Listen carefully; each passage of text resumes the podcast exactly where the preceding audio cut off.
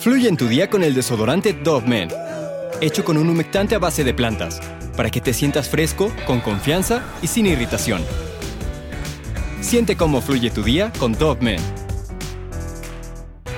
El creador de la revista más cachonda y a la vez más reconocida a nivel mundial es una de las figuras más emblemáticas del siglo XX.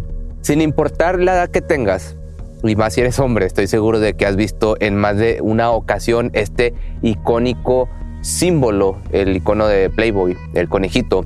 Pero lo que se especulaba en rumores y leyendas terminó siendo una realidad una vez que los secretos de la mansión Playboy vieron la luz después de la muerte de Hugh Hefner desde abusos hasta fiestas de talla internacional con las celebridades del momento. En el video de hoy te voy a contar un poco sobre la vida del magnate y los escándalos de su marca, de la marca de Playboy.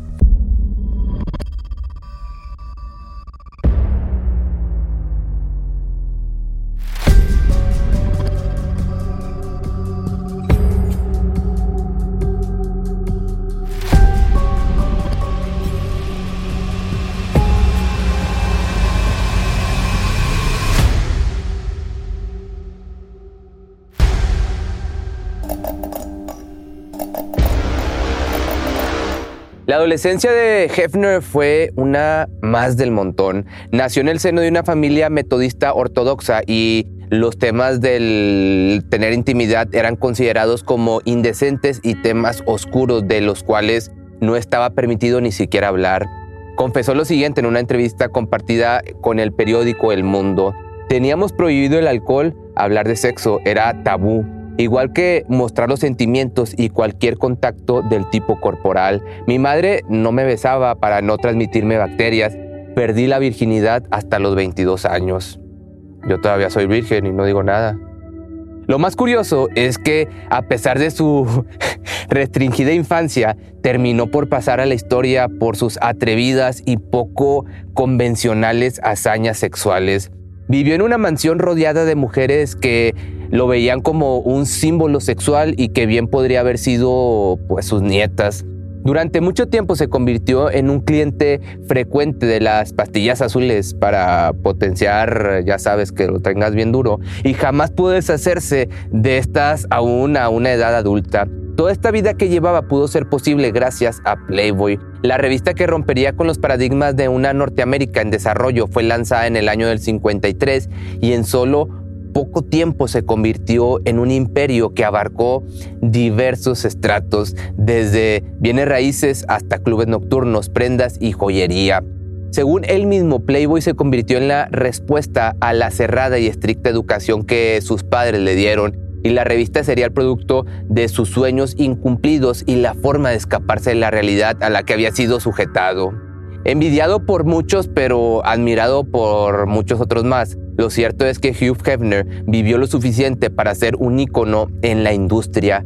Nacido el 9 de abril del año del 26 en la misma ciudad en la que fue criado, fue una víctima de las peripecias que trajo consigo la Gran Depresión desde sus primeros años.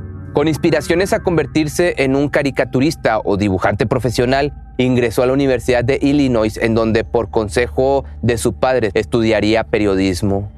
En ese tiempo trabajó en la revista estudiantil Shaft, una serie de publicaciones de corte humorístico en donde se hablaba de temas sexuales y en la cual se podía ver una semblanza de lo que más tarde sería Playboy. En esta revista se podrían encontrar fotos de bellas modelos en las portadas y descripciones pícaras escritas por el mismo Hefner. Gracias a algunos reportajes del New York Times se sabe que Hugh Hefner formó parte del ejército estadounidense durante algunos años antes de por fin asentarse en un trabajo en una revista dedicada a un público infantil. Al mismo tiempo, lo que él describió como el amor de su vida se le cruzó y contrajo matrimonio con Mildred Williams. En solo unos meses después formó una familia y tuvieron dos hijos. En apariencia parecían ser una joven familia con mucho potencial y futuro por delante, pero en realidad en su mente estaba viviendo una mentira. Estaba tan perdido en ese punto de mi vida, no creía que fuera capaz de nada más que repetir todo. Creí que el matrimonio llenaría mis sueños románticos, pero todo fue lo opuesto. Sentí que habían terminado.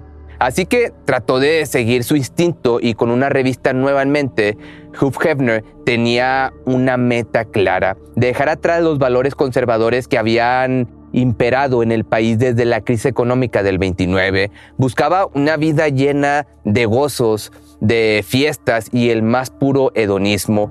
Pero sobre todo quería despegar el sexo de la moral y construir una perspectiva diferente de lo que se podía hacer en la cama.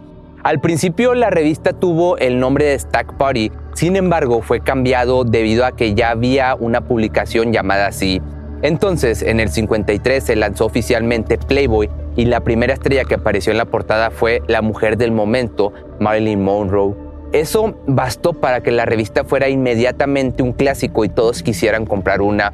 Fue un éxito total y en poco tiempo ya habían vendido más de 50 mil copias y todos hablaban de ella. Con eso, Hugh Hefner pronto se convertiría en un millonario excéntrico cuyo primer objetivo fue comprar una residencia en donde no solo tuvo las fiestas más locas de la época, sino que vivió con una docena de mujeres. Este nuevo palacio, bautizado con el nombre de la mansión Playboy, en realidad era un castillo construido a finales del 19 y que desde el 59 hasta el 74 estaba ubicada en Chicago aunque luego se trasladó a Los Ángeles, California, a otra mansión que compró a inicios de los 70 y en donde viviría hasta su fallecimiento. Localizada específicamente en Beverly Hills, la casa de Hefner se volvió un centro de fiestas, excesos y orgías por décadas enteras y en las cuales celebridades, actrices, políticos y artistas participaban, actualmente evaluada en unos 200 millones de dólares. La lujosa propiedad tiene alrededor de 1.300 metros cuadrados y alberga un zoológico, una casa de juegos, alberca y hasta un bosque privado. Ya para inicios del 2000 y con más de 70 años, Hugh vestía con sus icónicas batas de satén y aparecía con un sombrero de marinero viviendo la vida de magnate y excéntrico hombre lleno de placeres y excesos.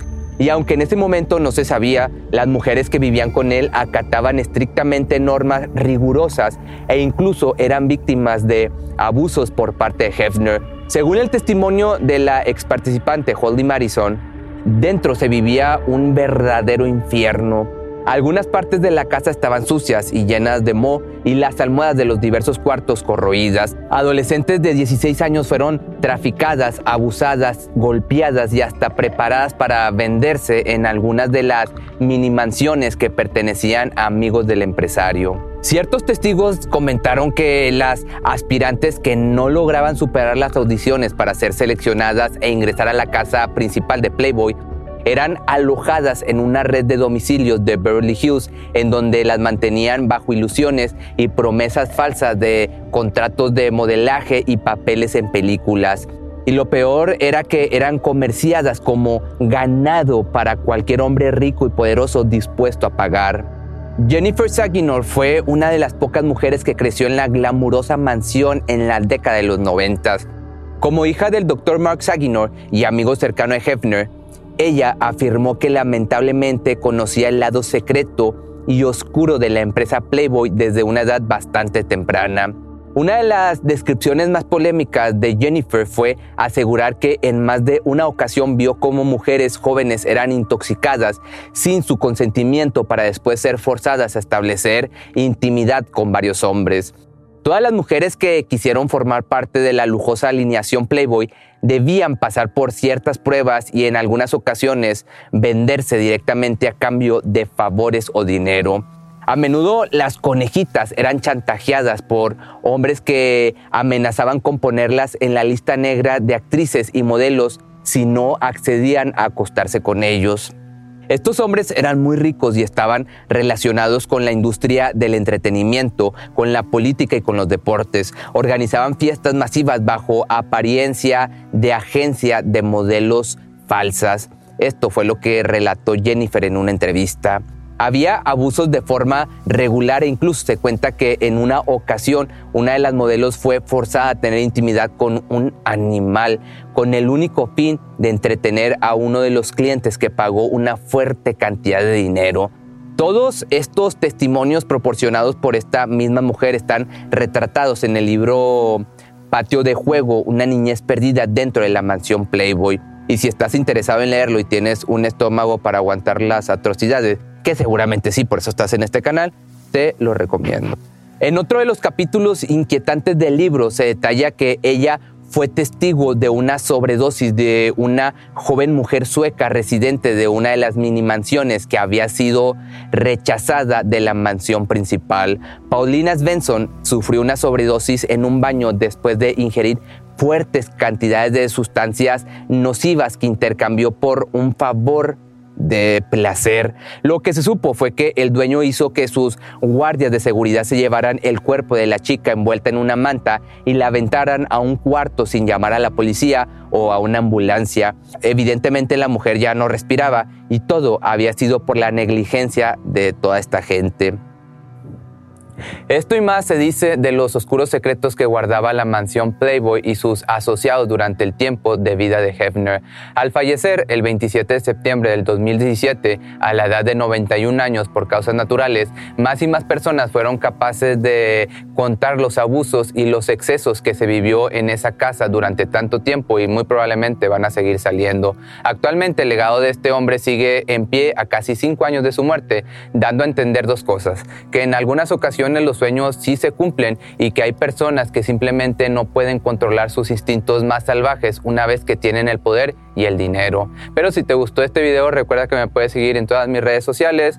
Si estás en YouTube, puedes checar los videos en Facebook y si no, pues al revés.